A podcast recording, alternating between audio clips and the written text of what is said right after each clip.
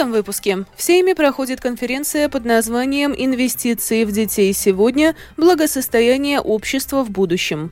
Министры ЕС будут искать компромисс по рыбным квотам в Балтийском море. Не надо устанавливать конкретные даты закрытия общественных медиа на русском, считает глава Совета по общественным электронным СМИ. За последнюю неделю возможностей выезда из Израиля интересовались около 15 латвийских подданных. На месте Рижского техникума легкой промышленности создают творческое пространство. Об этом и не только подробнее далее.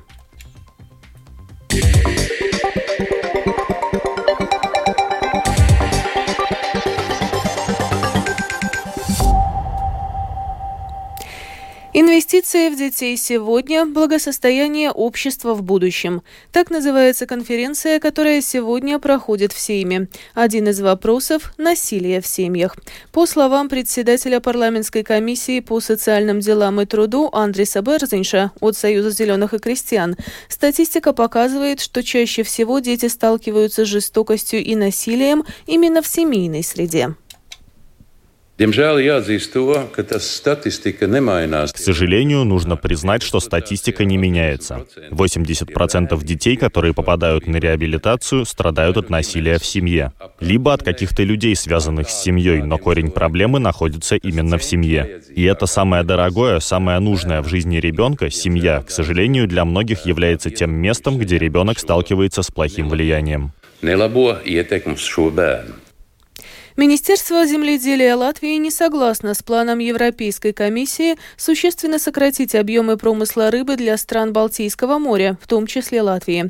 В следующем году вылов салаки в Балтийском море намерены сократить почти на 60%, а в Рижском заливе на 20%. В свою очередь вылов кильки планируется сократить на 23% по сравнению с этим годом. Это не соответствует рекомендациям латвийских ученых, и для такого сокращения нет оснований заявил латвийскому радио министр земледелия Арман Скраузе от Союза зеленых и крестьян. В Латвии рыбопромышленники и рыболовы тесно сотрудничают с учеными, и, отправляясь в море, они помогают подсчитывать эти объемы. И для нас неприемлема ситуация, когда в результате сотрудничества ученых и рыболовов подготовлены и поданы все расчеты, а Еврокомиссия сокращает добычу на 60%. Можете представить, какой будет наша дальнейшая экспортная способность и как это отразится хотя бы на том, что у нас будет на столе. Добавим, что сегодня и завтра в Люксембурге проходит заседание Совета министров сельского хозяйства и рыболовства Евросоюза. Во время него обсуждаются квоты на лов рыбы в Балтийском море, где министр земледелия Латвии Арман Скрауза также выскажет свое мнение по этому вопросу. Глава Совета по общественным электронным СМИ Янис Сикснес считает, что не надо устанавливать конкретные даты закрытия общественных СМИ на русском, но отметил, что решение за политиками. Сикснес также считает нелогичным предложение запретить использование русского языка в общественных СМИ, которые предлагают качественное содержание, но при этом оставить его в частных СМИ. В программе «Думская площадь» Латвийского радио 4 Сикснес также прокомментировал пятничную дискуссию о латвийской медиаполитике политики, где много говорили именно о русском языке в общественных СМИ.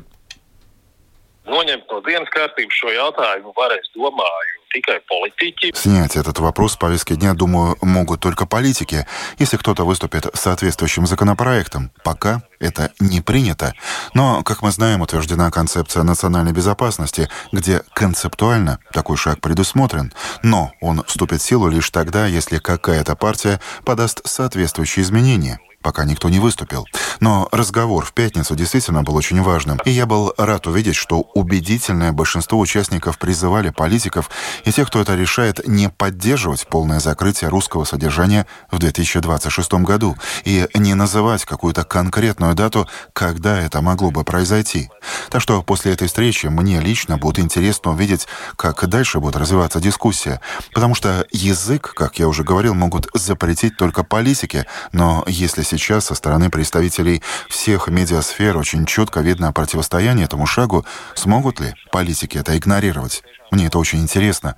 Думаю, этот вопрос в повестке дня Сейма появится очень скоро, так что посмотрим. Между тем, депутат Европейского парламента Даци Мелборде от «Нового единства» в интервью латвийскому радио признала, что во многих странах ЕС сейчас отмечается высокий риск недостатка плюля... плюрализма мнений. С целью укрепления СМИ в ЕС разработали акт свободы медиа. Что касается ситуации в Латвии, то Даци Мелборде в частности считает, что закрытием общественных СМИ на русском вопрос повышения безопасности не решить. Man liekas, ka šī sāruna par uh, mēdījiem Крievu валода ir ļoti tāda ļoti vienkāršota un plakana. Мне кажется, что этот разговор о медиа на русском языке очень упрощен. Если цель концепции безопасности, например, достичь большей безопасности, так скажем, отключив свет части общества, то, конечно, только этим больше безопасности мы не сможем достичь. Здесь надо думать и о том, как повышать престиж латышского языка и по-настоящему обеспечить возможность возможность изучения латышского языка на таком уровне, чтобы можно было и хотелось бы потреблять медиа на латышском языке. В целом надо учитывать, что медиарынок становится все более раздробленным, люди используют очень разные медиа. Думая о том, как охватить качественным содержанием общества, надо идти туда, где люди находятся, а не силой, внеся что-то в документы, заставить такого-то года потреблять какие-то медиа. Это противоречит логике потребления медиа медиа. Это так не работает. Pretēji mēdīju nu, patēriņu loģikai, nu, tāds vienkārši nestrādā. За последние три дня государственная пограничная охрана Латвии предотвратила более 270 попыток незаконного пересечения латвийско-белорусской границы. В течение последних двух месяцев число мигрантов, пытающихся нелегально проникнуть в Латвию из Беларуси, составляет около 100 человек в день. За последнюю неделю возможностью выезда из Израиля интересовались около 15 латвийских подданных. Об этом программе «Утренняя панорама латвийского телевидения» заявил посол Латвии в Израиле Айварс Гроза. По его словам, латвийские подданные обращались в посольство без особой паники, интересуясь, когда в следующий раз может появиться возможность улететь в Латвию. Напомним, что 16 октября авиакомпания Air Baltic по просьбе Министерства иностранных дел выполнила специальный рейс эвакуации эвакуации из Израиля, доставив в Латвию около 150 человек. Израиль сегодня утром нанес авиаудары по сектору Газа. Также прошедшей ночью израильские самолеты атаковали Южный Ливан, в то время как премьер-министр еврейского государства Беньямин Нетаньяху созвал совещание с высшими генералами и руководством Министерства обороны, чтобы оценить эскалацию конфликта. Тему продолжит Рустам Шукуров. Израиль нанес удары по центру и северу сектора Газа, сообщили палестинские средства массовой информации. По их данным, в результате удара по дому недалеко от лагеря беженцев Джабалия на севере сектора Газа погибли несколько человек и еще несколько получили ранения. При этом в армии обороны Израиля отметили, что за минувшие сутки были нанесены удары по более 320 военным объектам в секторе Газа. Целями были террористическая инфраструктура и военные объекты, в том числе туннели и десятки оперативных командных центров, в которых находились террористы Хамас. Израильская армия также провела ограниченный рейд на территории сектора Газа по поиску пропавших без вести израильтян. Передают, что во время рейда был убит один израильский военнослужащий, трое других ранены. По-прежнему сильны опасения, что война между Израилем и Хамас может перерасти в обширный конфликт на Ближнем Востоке. Вашингтон объявил о новом развертывании передовых систем противовоздушной обороны. Министр обороны США Ллойд Остин заявил в эфире телеканала ABC, что существует перспектива значительной эскалации нападений на войска США по всему региону Ближнего Востока. И поэтому мы собираемся сделать все необходимое, чтобы убедиться, что наши войска находятся на правильных позициях, что они защищены и что у нас есть возможность ответить. Это дополнительное развертывание систем посылает еще один сигнал тем, кто стремится расширить этот конфликт. Если какая-либо группа или страна стремится расширить конфликт и воспользоваться этой крайне неблагоприятной ситуацией, наш совет не делайте этого. Мы сохраняем право на самооборону и без колебаний примем соответствующие меры. Между тем, газета The New York Times со ссылкой на источники сообщает, что администрация Джо Байдена посоветовала Израилю отложить наземную операцию в секторе Газа, в том числе, чтобы лучше подготовиться к возможным атакам на американские силы на Ближнем Востоке. Рустам Шукуров, служба новостей Латвийского радио. Официальный представитель армии обороны Израиля Даниэль Хагари сегодня сообщил обновленные данные о заложниках, которые были захвачены членами террористической организации «Хамас». По словам Хагари, в заложниках в Газе находится не менее 222 человек. По меньшей мере 21 израильский ребенок остался сиротой в результате нападения сторонников террористической организации «Хамас» на южные районы еврейского государства. Об этом сообщила Хава Леви, возглавляющая Департамент социальной работы при Израильском министерстве труда, социального обеспечения и социальных служб. Российские войска испытывают трудности с преодолением украинских минных полей в районе города Авдеевка в Донецкой области и не могут полностью разрушить украинскую логистику. Это позволяет украинскому, украинскому командованию быстро перебрасывать личный состав на критически важные участки фронта, сообщил Американский институт изучения войны. Ведомство также ставит под сомнение возможности и гибкость вооруженных сил России для адаптации к новым условиям, как это удалось украинской армии после первых первых неудач в июне этого года.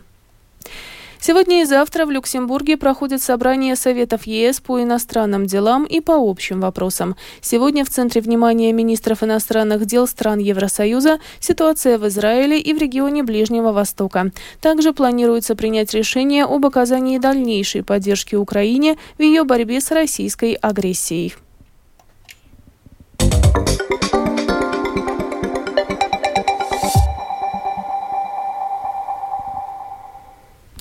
Продолжаем выпуск. На месте Рижского техникума легкой промышленности создают творческое пространство Рига Макер Спейс. На улице Бриана 13 разместят мастерские Академии художеств и Рижской средней школы дизайна и искусств, а также будут проводить мероприятия для широкой публики. На объекте уже отметили праздник Стропил. На нем побывала Людмила Пилип.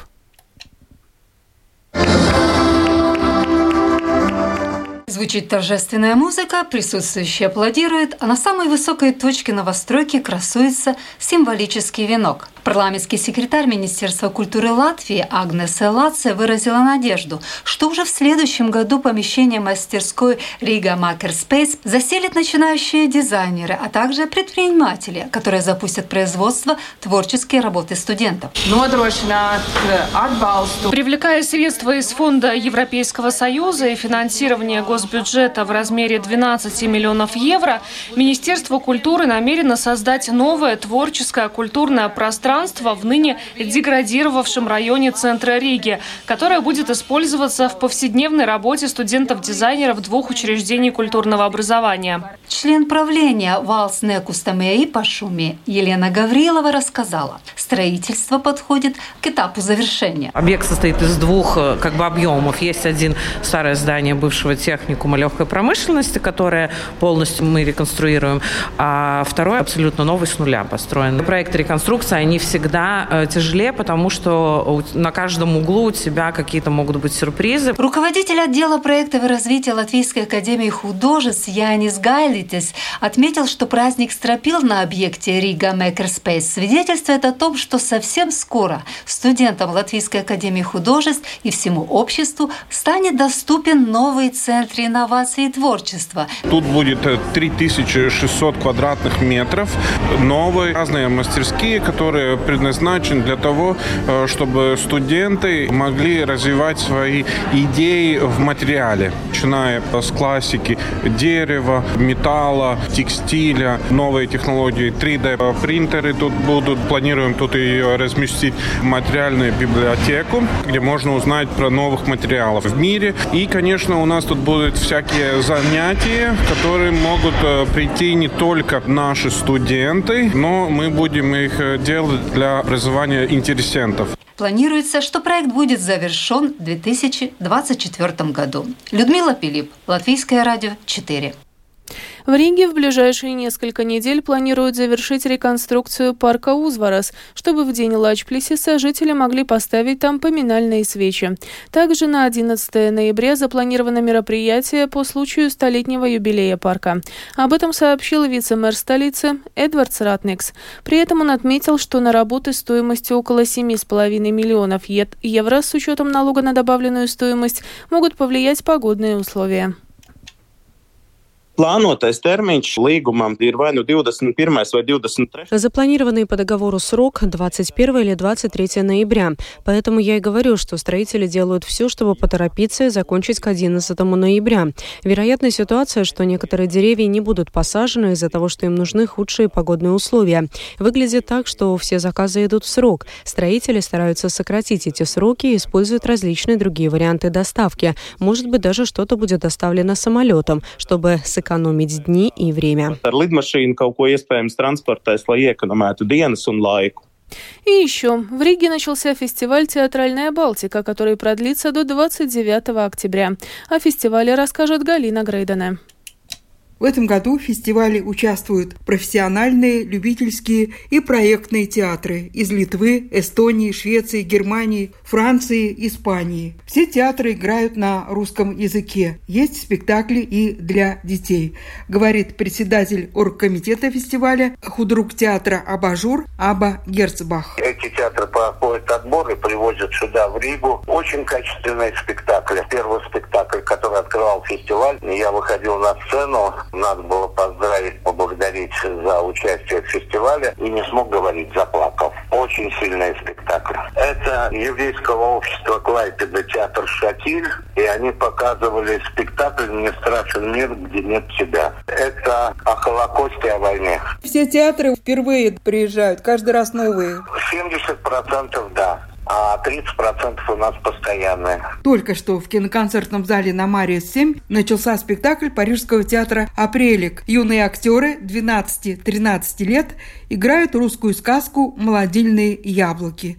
Накануне я связалась с режиссером театра Людмилой Дробич. У нас четыре филиала в Париже, 15 театральных студий детских, от 3 до 23 лет. Это дети французы, которых мамы сохраняют русский язык посредством театра. Мы объехали весь мир. В программе у нас и русская детская классика, и классика мировая. И мы приехали с родителями. У наших детей мама, папы французы, мамы русские. В театре «Оса» Валкский городской театр покажет спектакль «Хочу в Париж». Кстати, этому театру Валки уже 152 года. Слово главному режиссеру театра Айвару Икшелису. Это Михаил Веллер, он психолог, философ, и он написал такой маленький рассказ «Хочу Париж». Это о том, что у каждого человека должна быть мечта. Действие происходит в советское время. Мы это спектакль играли только что в Франкфурте на Майне, и сейчас повезем в Таллин. Из Латвии в фестивале принимает участие также Рижский театр «Оса»,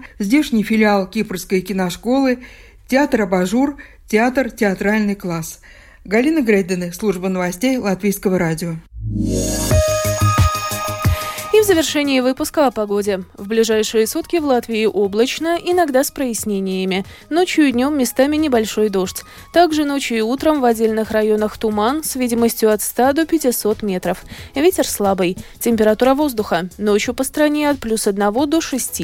Днем от 4 до 9 градусов. В Риге в ближайшие сутки преимущественно облачно. Ожидается небольшой дождь. Ветер слабый. Температура воздуха ночью и днем в столице от плюс 6 до 8 градусов градусов. Медицинский тип погоды второй, благоприятный. Это была программа «Сегодня» в 13.23 октября. Продюсер выпуска Марина Ковалева провела Алиса Прохорова. В Латвии 13 часов и 19 минут. Yeah.